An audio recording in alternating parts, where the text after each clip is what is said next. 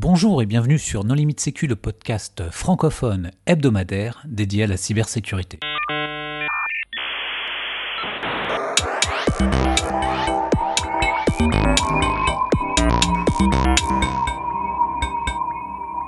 Alors aujourd'hui, c'est le huitième épisode de notre série consacrée à l'histoire du droit du numérique avec Marc-Antoine Ledieu. Bonjour Marc-Antoine. Bonjour. Pour discuter avec lui, les contributeurs No Limite Sécu sont Nicolas Ruff. Bonjour. Christophe Renard. Bonjour. Jean-Philippe Gaulier. Bonjour. Hervé Schauer. Bonjour. Et moi-même, Johan Hulot. Marc-Antoine, la dernière fois, nous nous sommes quittés sur une promesse, hein, l'arrivée d'IPv6. Est-ce que tu peux nous dire hein, ce que représente pour vous, les juristes, IPv6 Et rien du tout. C'est une norme purement technique. Moi, tout ce que j'en ai compris, c'est que j'ai fait une conférence à, à Paris 2 dans un Master 2 dans lequel j'enseigne et il m'avait demandé une conférence sur, les, sur l'adresse IP, les aspects techniques. Donc j'avais développé, euh, j'ai été me renseigner sur euh, l'IPv6 à l'époque et je me souviens du public médusé qui nous écoutait euh, déblatérer sur IPv4, IPv6. Tout ce que j'en ai retenu, c'est le nombre d'adresses potentielles utilisables par ce système qui était, euh, j'ai, même pas mis le nombre de zéros tellement il y en avait.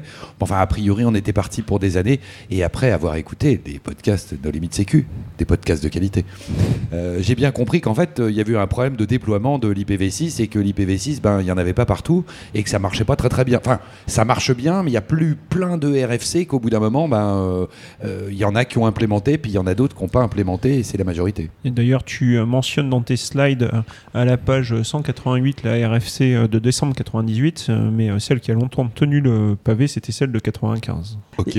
IPv6 a un énorme potentiel parce que, euh, c'est petit aparté, euh, parce qu'avec IPv4, comme il n'y a pas eu assez d'adresses IP, finalement 4 milliards, c'était pas assez. Euh, Aujourd'hui, on mutualise les adresses, ce qui offre un certain anonymat. Avec IPv6, comme on retourne vers là des milliards de milliards d'adresses, euh, potentiellement, quand ce sera déployé, et ça l'est quand même dans quelques coins du monde, hein, euh, chaque appareil pourrait avoir un identifiant unique qui soit routé partout techniquement, donc qui soit identifiable depuis à peu près partout. Alors, je, pense qu'on peut se poser sur une question de droit. Là, on est suffisamment bien accompagné euh, pour le faire. Euh, Est-ce qu'on peut être euh, anonyme derrière un NAT Déjà parce qu'il y a des lois qui obligent aujourd'hui toute entreprise ou toute personne qui donnerait accès à une connexion à Internet de savoir qui a utilisé cet accès. Et c'est la personne qui donne accès à Internet à ma connaissance, qui est responsable de cet accès Internet. Donc soit elle peut faire preuve, soit elle portera la responsabilité de ce qui se fait sur, un- sur sa ligne. C'est vrai, mais enfin, quand on voit avec le système Tor, où le, le principe même du réseau Tor est une anonymisation, bah, c'est comme ça que moi je l'ai compris.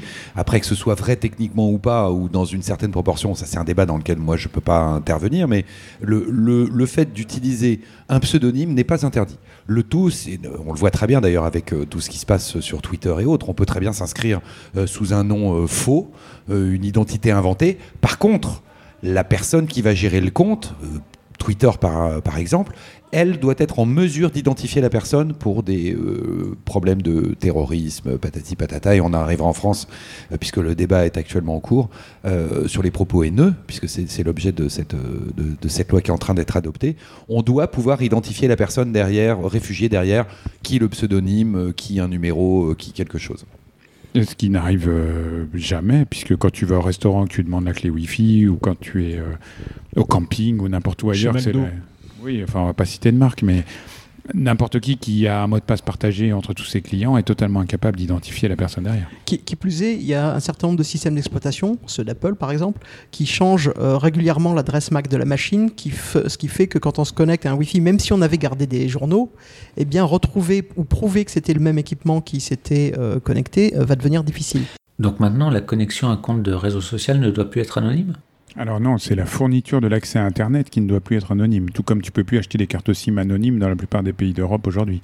Par contre, après, euh, c'est les services en ligne que tu utilises, c'est probablement Pour- une autre Oui, réglementation. pour l'instant, ce que tu en fais euh, reste encore euh, relativement libre, mais le fait d'être fournisseur d'accès à Internet, les fameux FAI qu'on attribue souvent aux quatre grands opérateurs connus chez nous, mais qui en fait devient l'entreprise, devient peut-être même l'individu euh, chez lui, qui prêterait euh, par exemple sa clé Wi-Fi euh, à ses invités pour faire du téléchargement en peer-to-peer d'œuvres cinématographiques comme l'excellent Les Chroniques de Riddick 2, euh, Un chef-d'œuvre. euh, s- se verrait par la Adopi euh, reprocher le fait d'être le coupable, euh, d'avoir téléchargé, et euh, devant une cour, il devra prouver que ce n'était pas lui, comme quand tu prêtes ta voiture, par exemple. Euh, Attention, parce que Adopi et euh, l'identification de l'accès pour, euh, au, euh, réseau Internet pour des raisons de terrorisme, c'est deux lois complètement différentes.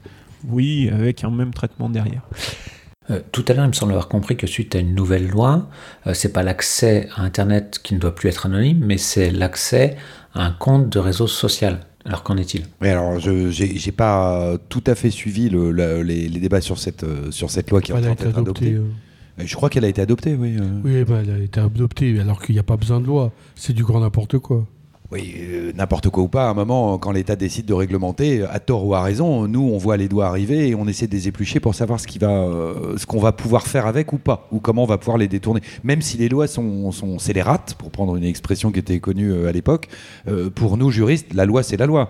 Il y a eu, bah, pour reprendre cette histoire d'anonymat, on a eu en 2006 une très grosse directive qui avait été adoptée qui permettait aux États de faire du fichage systématique pour des raisons liées à la criminalité. Cette euh, de 2006 obligeait notamment les opérateurs télécoms et les FAI à garder des fichiers log pendant un an. Euh, pourquoi un an C'est parce que ça devait permettre normalement aux États euh, de dire ah il y a eu quelque chose de louche euh, via telle connexion, donc je vais voir l'opérateur télécom ou le FAI, je lui demande ses fichiers log et je suis capable d'identifier le terminal et entre guillemets la personne qui va derrière et qui se serait servi de manière frauduleuse de la connexion en question. Et, et ce- cette durée de conservation est toujours en vigueur, à ma connaissance. Alors non, elle a été annulée en fait. Cette directive de 2006 a été annulée par un arrêt de la Cour de justice de l'Union européenne en 2014. C'est l'arrêt Digital Right Ireland. Mais euh, l'État français a toujours considéré qu'il était au-delà de- des directives européennes et la France ne l'a jamais implémenté. Et en fait, tous les recours qu'on voit depuis euh, maintenant 6-8 ans, notamment par la Quadrature du Net, sont des recours qui sont toujours fondés sur cet arrêt Digital Right Ireland. Euh, et la France continue à dire, euh, et plaide très officiellement, euh, que non, non, non, la France n'est pas concernée du tout. Nous avons notre législation antiterrorisme. Et il faut savoir quand même qu'en application de cet arrêt de 2014 de la CJE, il y a toute la législation anglaise qui était la DIRPA qui avait sauté et toute la législation suédoise.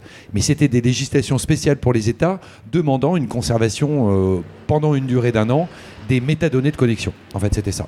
On était en 98 avec euh, la RFC euh, 2460. Euh, en, cadre- en 98, euh, il y a aussi une petite entreprise qui naît dans un garage en Californie euh, et qui va réinventer euh, le monde au fur et à mesure des années et qui apporte euh, dans ses cartons un algorithme qui va, on va dire, déployer les moteurs de recherche, décupler leur capacité. Il y en a quelques-uns qui existent, hein, AltaVista, euh, l'annuaire de Yahoo à l'époque, etc.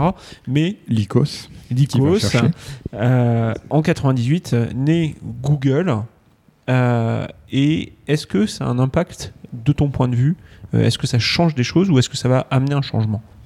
Alors pour moi, c'est une des vraies révolutions euh, des 20 dernières années. C'est une des causes d'ailleurs de l'adoption du RGPD euh, en, en 2016. C'est la collecte massive des métadonnées par Google.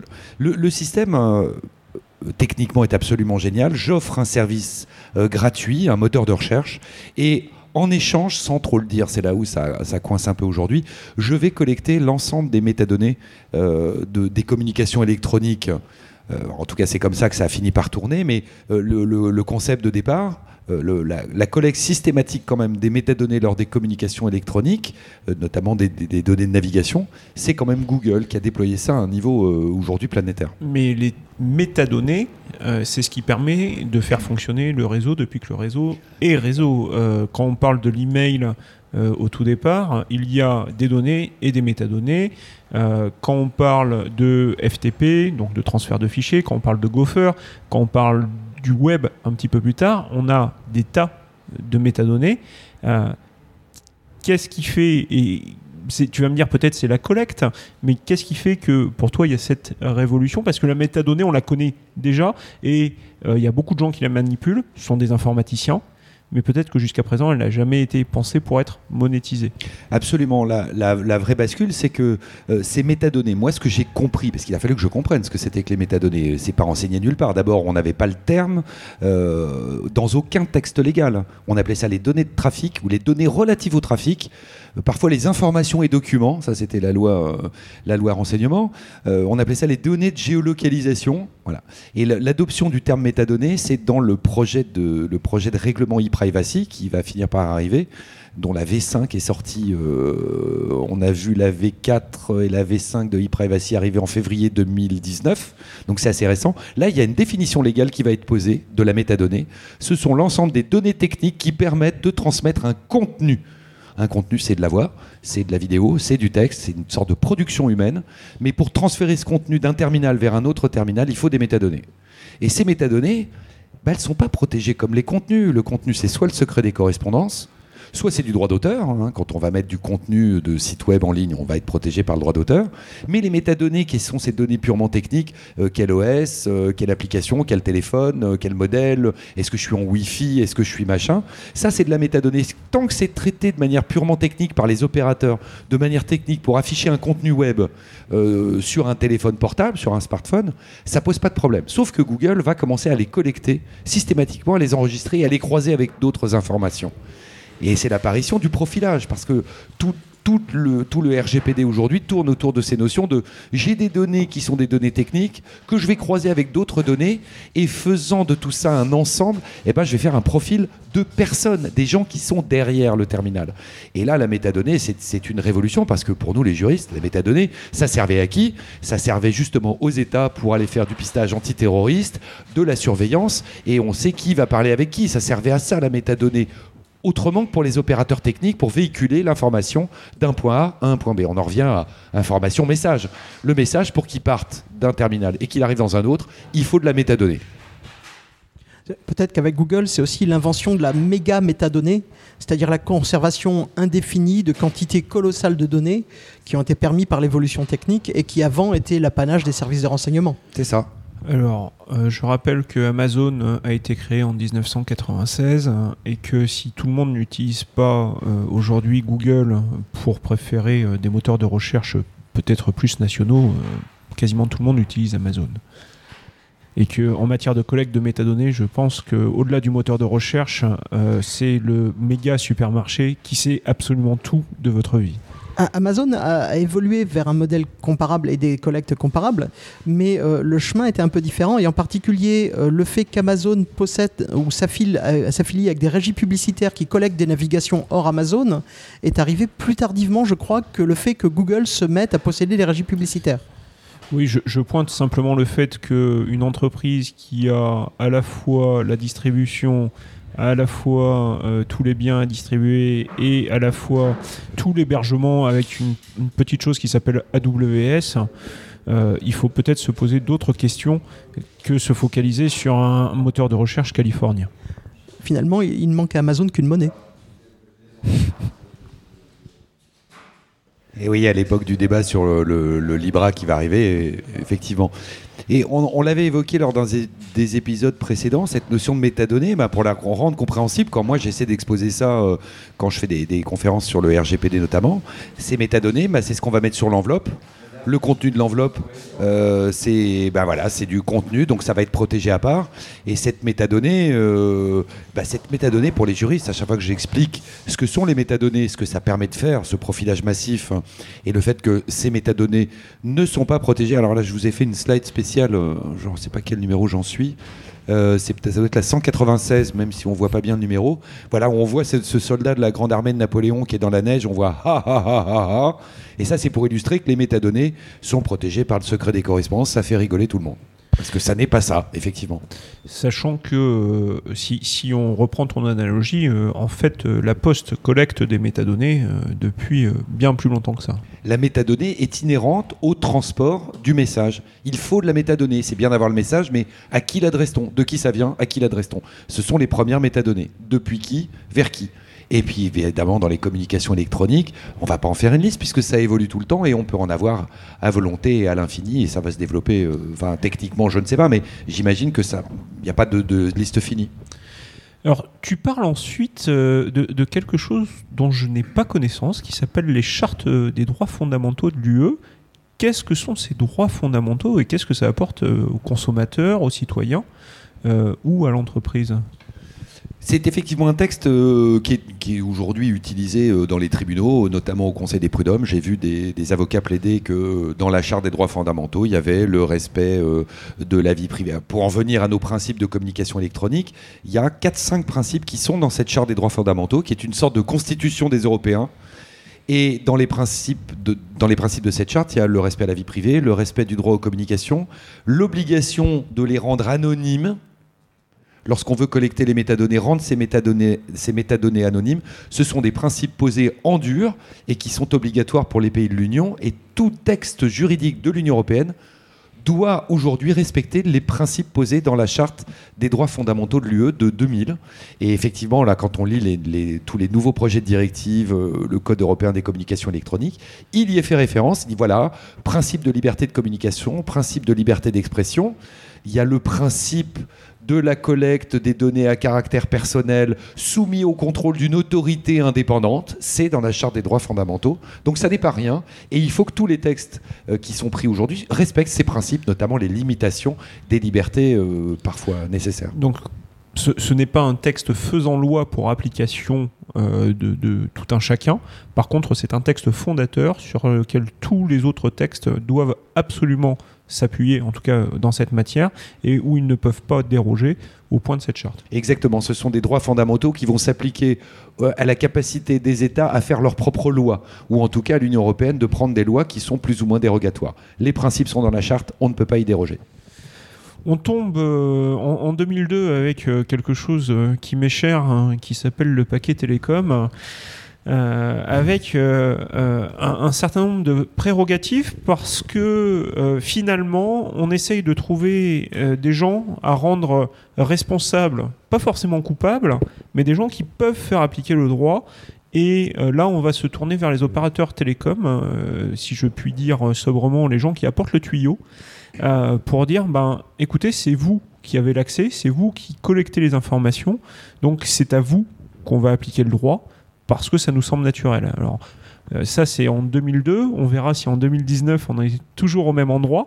Euh, mais est-ce que tu peux nous dire un petit peu euh, à l'époque tout ce que c'est et puis l'impact que ça a Pour le faire en grande masse, c'est le, fameux paquet télécom, ce sont quatre directives, les 2002 slash 19, 20, 21, 22. Alors, c'est toute l'organisation des communications électroniques, effectivement principalement les opérateurs télécoms, le principe de on va pas écouter les conversations, le principe de la neutralité du transport des datas, les autorisations d'utilisation du spectre électromagnétique euh, pour les communications électroniques qui vont passer euh, de manière hertzienne. C'est un paquet qui est Enfin, oui, c'est le cas de le dire. C'est un paquet qui est compliqué à gérer. Ça a été très tronçonné. C'est extrêmement technique. Euh, ce qui- ce qu'il faut en retenir, c'est que ce texte est en train de mourir aujourd'hui, puisque euh, dans, le, dans la petite slide de 198, il y a euh, Code européen des communications électroniques. Voilà, la réforme de ce paquet télécom a été adoptée le 18 décembre 2018 et entrera non pas en vigueur, mais en application au plus tard le 21 janvier 2020. Et c'est une réforme euh, complète. On va garder des principes, euh, les, les principes ne vont pas trop changer, mais on va poser de manière un peu plus large la notion de opérateur de communication électronique, aujourd'hui principalement retenu comme les fournisseurs d'accès Internet d'un côté, en fait les gens qui exploitent effectivement les tuyaux. Mais là-dessus va se greffer la notion de service de communication électronique. Et là, il y a un flou qui est assez difficile aujourd'hui avec des jurisprudences qui sont tombées au mois de juin 2019, qui dit un coup Skype Out, comme le service Skype Out en Belgique permettait de se raccrocher au plan national de numérotation, on va dire qu'à ce moment-là, Skype Out devient, et tout le service Skype devient, un service de communication électronique. En, France, il y a des questions comme ça euh, pour savoir si on va devoir être soumis euh, aux écoutes euh, ou pas. Et c'est d'avoir aussi des obligations de donner gratuitement l'accès aux services de secours et donc d'être soumis quelque part à être un opérateur d'importance vitale et à la loi programmation militaire et tout ce qui s'ensuit ou non. Alors là, c'est le volet, purement civil, hein, quand même. C'est vraiment la réglementation sur principalement les opérateurs télécoms et les FAI. Et depuis euh, l'adoption de ces directives en 2002, euh, certains gros opérateurs euh, qui font de la messagerie ce qu'on appelle les OTT, les over the top. Et oui, c'est, ça tout le débat depuis depuis 20 ans. Tous les opérateurs de messagerie, les messengers, les FaceTime, les qui on veut disent ah non, nous ne sommes pas opérateurs de communication électronique, nous on n'a pas de tuyau. Donc même si on fait un service de communication, c'est pas un service de communication électronique au sens de la loi. Là, tu viens de, marquer un point important avec euh, le paquet télécom, mais il y a autre chose euh, d'important, en tout cas euh, pour nous en France en, en 2002. C'est ce qu'on va appeler pendant encore très longtemps l'affaire Quitte-toi, euh, Tati, Quitte-toi, représentée par Antoine Champagne, journaliste, qui à l'époque a un site satirique sur le piratage, qui se démontre lui-même comme un hacker de sandwich au jambon et qui fait euh, la démonstration que euh, Tati a un fichier euh, de clients, une base de données clients en libre accès sur Internet. Et ça va être, à ma connaissance en tout cas, pour la première fois en France, un grand débat sur est-ce qu'il y a piratage ou pas. Y a-t-il eu intrusion dans un système de traitement automatisé de données et, et la cour d'appel, donc en 2002, va dire euh, c'était pas sécurisé. Donc le fait de rentrer dans quelque chose qui n'est pas sécurisé, ben, on ne peut pas poursuivre pénalement.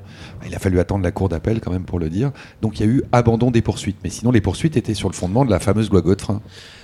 Euh, Ce qui est entre guillemets un petit peu en contradiction euh, avec euh, la loi CNIL 78 euh, et euh, 2004, alors on est en 2002, mais euh, 78 à l'époque, de mémoire, qui dit qu'on doit sécuriser les données. Donc on ne devrait pas avoir Quitte-toi contre Tati, mais Tati versus Quitte-toi, avec Quitte-toi qui attaque en disant c'est inadmissible, ce n'est pas sécurisé, vous devez de l'argent.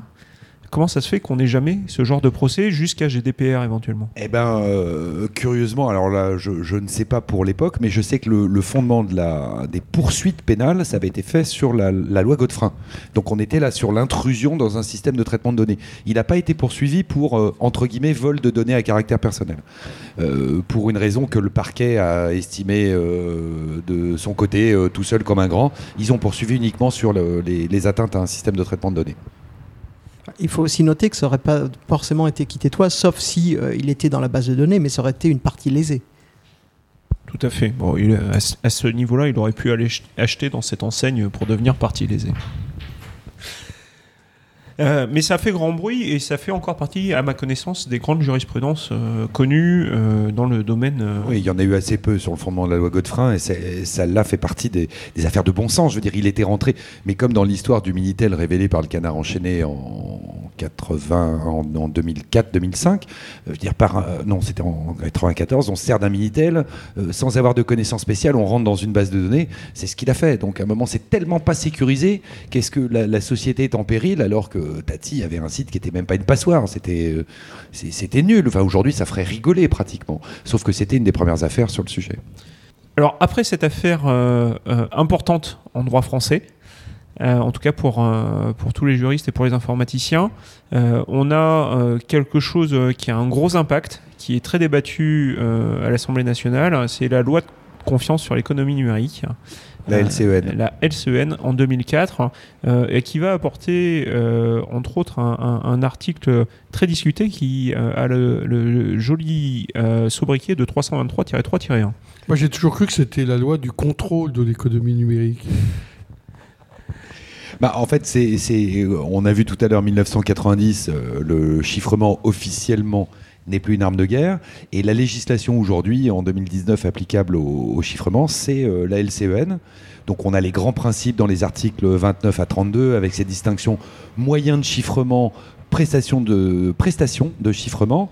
Euh, avec son fameux décret du 2 mai 2017, je crois que c'est un des pires que j'ai jamais lu de ma vie, parce que si on ne sait pas comment fonctionne un peu la crypto, on ne comprend juste rien au décret.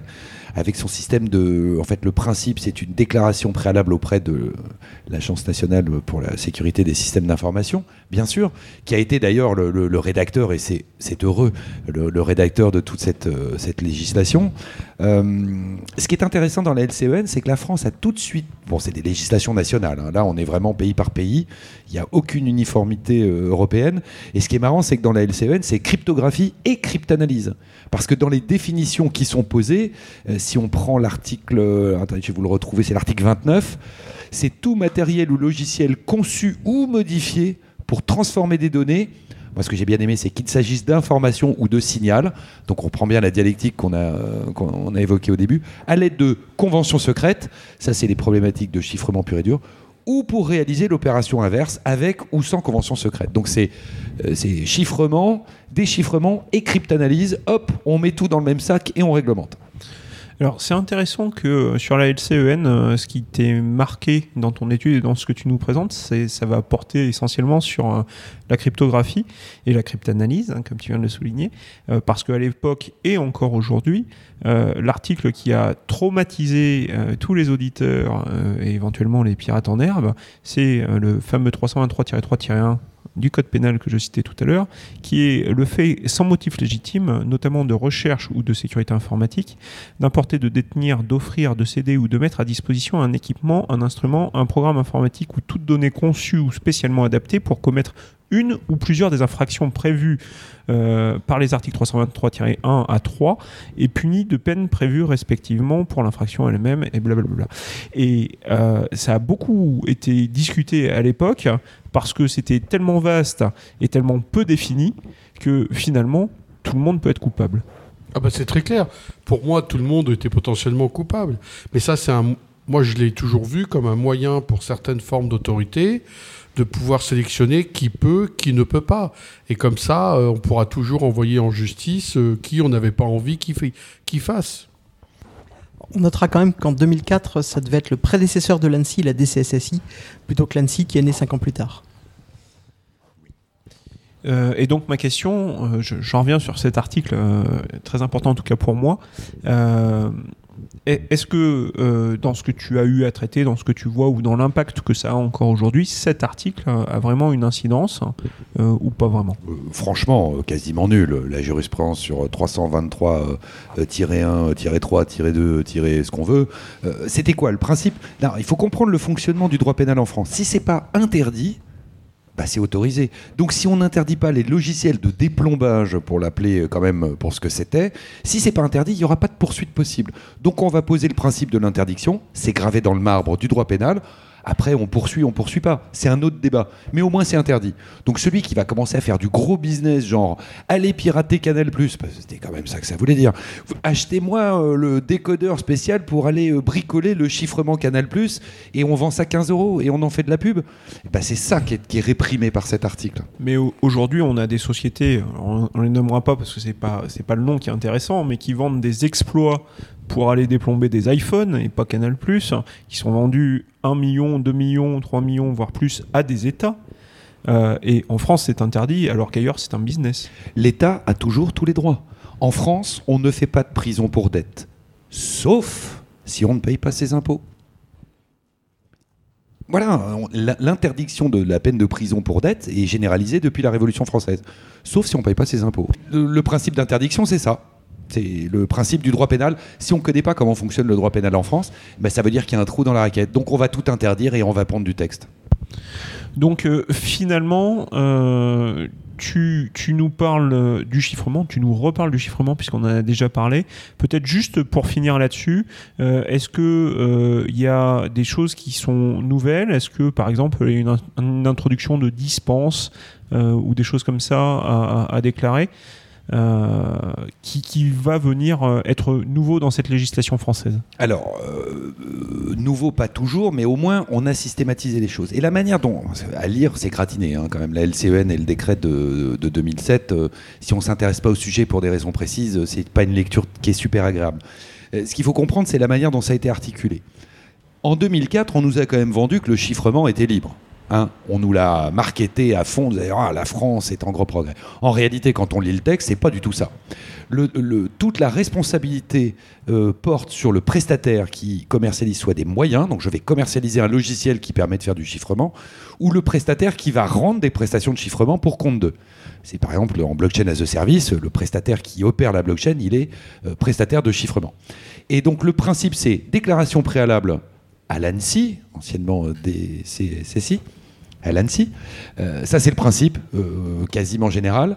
Il y a ensuite, mais par exception, il y a un régime de dispense. Alors, je me suis dit, super, à l'époque où je m'intéresse à ça, je vais aller voir le régime de dispense.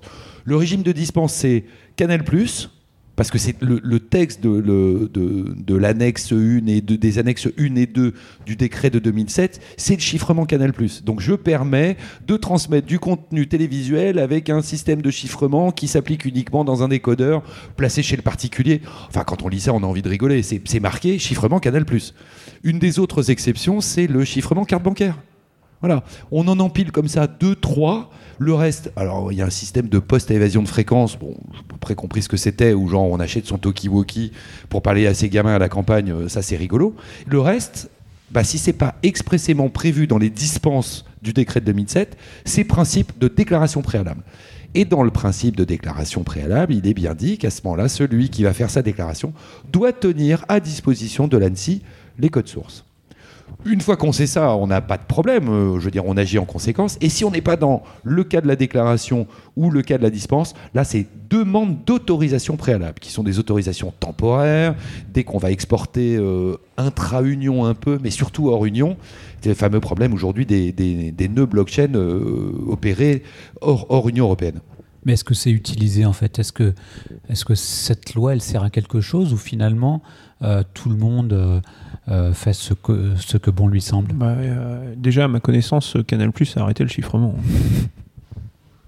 Euh, moi, je le vois bah, là avec la blockchain, avec les systèmes de chiffrement, l'authentification, le contrôle d'intégrité, parce que tout ça est réglementé dans, dans la loi LCEN. C'est les trois fonctions de la crypto qui sont réglementées.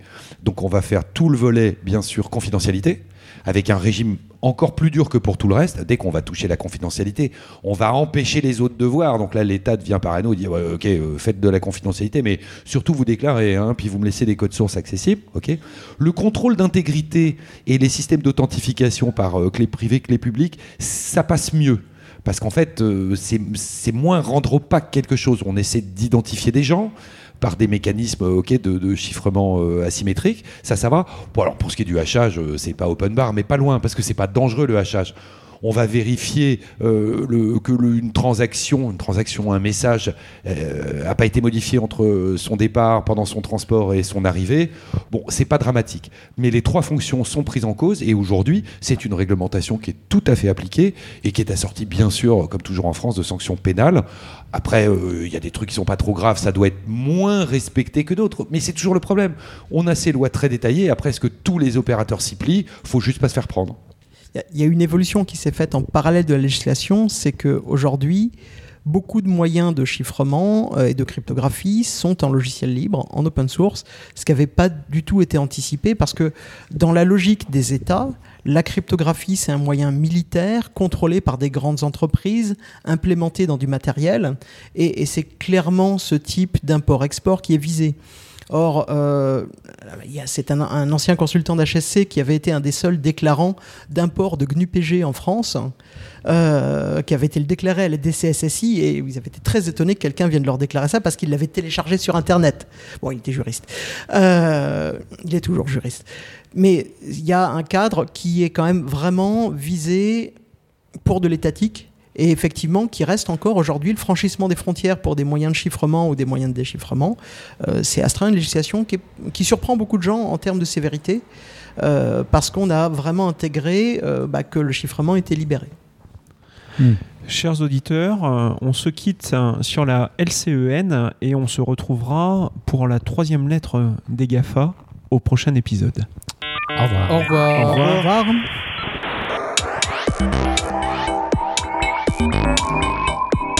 You.